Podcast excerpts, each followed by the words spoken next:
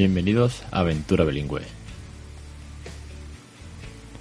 el podcast de crecereninglés.com. Capítulo 10 del 4 de agosto de 2016. Muy buenas, mi nombre es Alex Perder y esto es Aventura Bilingüe, un podcast sobre bilingüismo para aquellos que no somos precisamente bilingües. Ya sabéis que voy contaros la, estoy contando la historia de cómo voy criando a mi hijo en inglés, poquito a poco, van nueve meses, a punto de cumplir los nueve meses la semana que viene. Y bueno, tenemos dos palabras nuevas en casa. Ya decía desde hace un, mesecito más o menos, va diciendo pa, pa, da, da. Ha metido también más de vez en cuando, ya va un poquito más. No es que lo diga habitualmente, tampoco con mucha conciencia, pero sí que va, va practicando pero sí que ha habido ya dos, tres, cuatro veces que nos ha sorprendido, además con testigos por delante, algún que otro amigo y familiar, en el que el pequeño de la casa cuando nos ve nos ha dicho hola y hello. Obviamente no con una pronunciación perfecta, pero se la ha entendido perfectamente las dos palabras. Así que bueno, súper, súper contento nosotros porque son dos palabras muy importantes, ¿no? Llegar y que te diga hola, hello, los dos idiomas, pues fantástico, la verdad que se ve que esto está funcionando, nos, nos ha hecho mucha ilusión, nos tiene muy contentos y además cuando alguien viene, pues claro, insistimos más, pues para que vaya practicando y se quede con la, con la copla. Goodbye todavía no lo he dicho, bueno, bye en este caso, o adiós todavía no, pero bueno, poquito a poco, igual es el siguiente paso. Eso es lo primero que quería comentaros, que la verdad que genial, genial, muy, muy contentos con esto. ¿Qué más? ¿Qué más? Bueno, porque la semana pasada estuve, hemos estado de vacaciones, hemos estado unos días fuera, y aunque dejé cositas programadas para el blog y las redes sociales, pues durante esta semana sí que me lo estoy tomando un poco más de, más calma. Porque aunque vacaciones son del trabajo en sí, pero sí que es verdad que estoy aprovechando los días pues para ver a amigos, familiares, descansar un poco, desconectar. Pero no quería dejar ni mucho menos mm, de, de grabar el podcast porque creo que bueno que es una parte muy importante del blog, que entradas hay suficientes hasta la fecha pero que el podcast merece su, su capítulo, nada más y nada menos que el capítulo número 10, que estoy a siglos de tener el capítulo 500, pero bueno, todo se ha dicho que paso a paso esto va pues cogiendo, cogiendo forma y la verdad que muy contento. ¿Qué más? Bueno, pues por, hablando de números, eh, es una de mis pasiones, una de las cosas que más me gusta, trabajo como, como contable, como comenté en el primer capítulo, pero otra de mis grandes aficiones y, y que además es laboral también es el marketing online bueno, que tiene que ver con esto con el programa. Bueno, en principio no mucho, pero sí que es verdad que con todos estos números, por ejemplo, en el marketing online lo que más me gusta al final son las estadísticas, los informes, las analíticas, los porcentajes que suben, que bajan los suscriptores, los likes, todo este tipo de historias. Y dije, bueno, pues puede ser un programa no extenso, uno cortito, y en vez de hablar de dudas, de experiencias y tal, voy a hacer un programa con números sobre bilingüismo, para darle un poco de peso, que los porcentajes siempre ayudan mucho a, entendernos. Entonces, he estado buscando información sobre porcentajes de bilingüismo en el mundo, ¿vale? Y el primero de ellos, que me llamó muchísimo, muchísimo la atención, y creo que es sobrecogedor, porque para a lo mejor no nos hacemos a la idea, y hay un poco de concepto sobre que el tema de que el bilingüismo es una moda, que somos cuatro, cuatro frikis aquí escribiendo en algunos blogs, y que eh, las instituciones ahora lo venden como un, algo político, ¿no? el bilingüismo en las aulas. Bueno, pues que sepáis que según un estudio, y os dejaré todo, todos los estudios que voy a dar, voy a dejar los links para que veáis que no es, inventado por mí, ¿vale? Bueno, pues hay un estudio reciente que dice que entre el 60 y el 75% de la, de la población mundial conoce y usa más de 12 lenguas. Es decir, que implica necesariamente que nuestro cerebro está preparado para albergar dos o más lenguas y usarla indistintamente de un modo frecuente. Vamos, que poco más que estamos preparados por naturaleza, siempre y cuando empecemos desde pequeño. Desde grandes, pues se aprende, pero sí que es verdad que se vuelve más tedioso, como todo. No es lo mismo aprender artes marciales que empiezas en karate cuando eres pequeñito o en el conservatorio para aprender música que cuando empiezas con 25 años. Bueno, pues es una buena noticia y un dato sorprendente que casi el 75% de la población mundial, con la de millones de personas que vemos aquí dando vueltas, pues sepa dominar dos lenguas al mismo tiempo. Y bueno, es, genial, ¿no? ¿no? es una cosa de, cuatro colgados que estemos por aquí y nos hayamos puesto de moda, ni mucho menos. ¿Qué más? ¿Qué más? Bueno, pues por ejemplo, otro, otro dato, otro número de, de países con mayor eh, número de lenguas al mismo tiempo, en un solo país, ¿vale?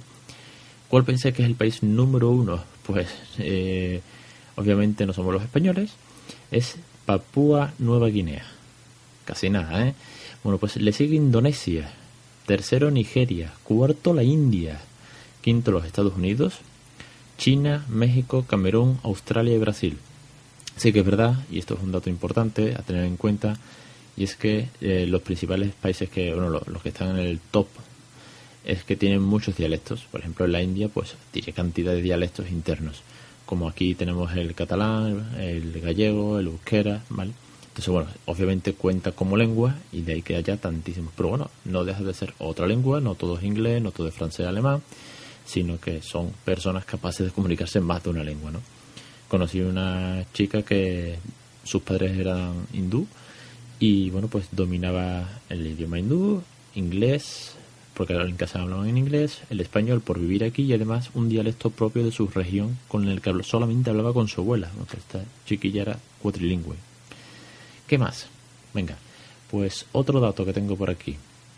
Eh, países oficialmente bilingües, sí, aquellos en los que haya más de una lengua y es cooficial el uso de ambas. Está Bélgica, está Canadá, está Chipre, Finlandia, la India, Israel, Singapur y Suiza. Sí, por ejemplo, en Suiza está el suizo germán, el francés y el italiano.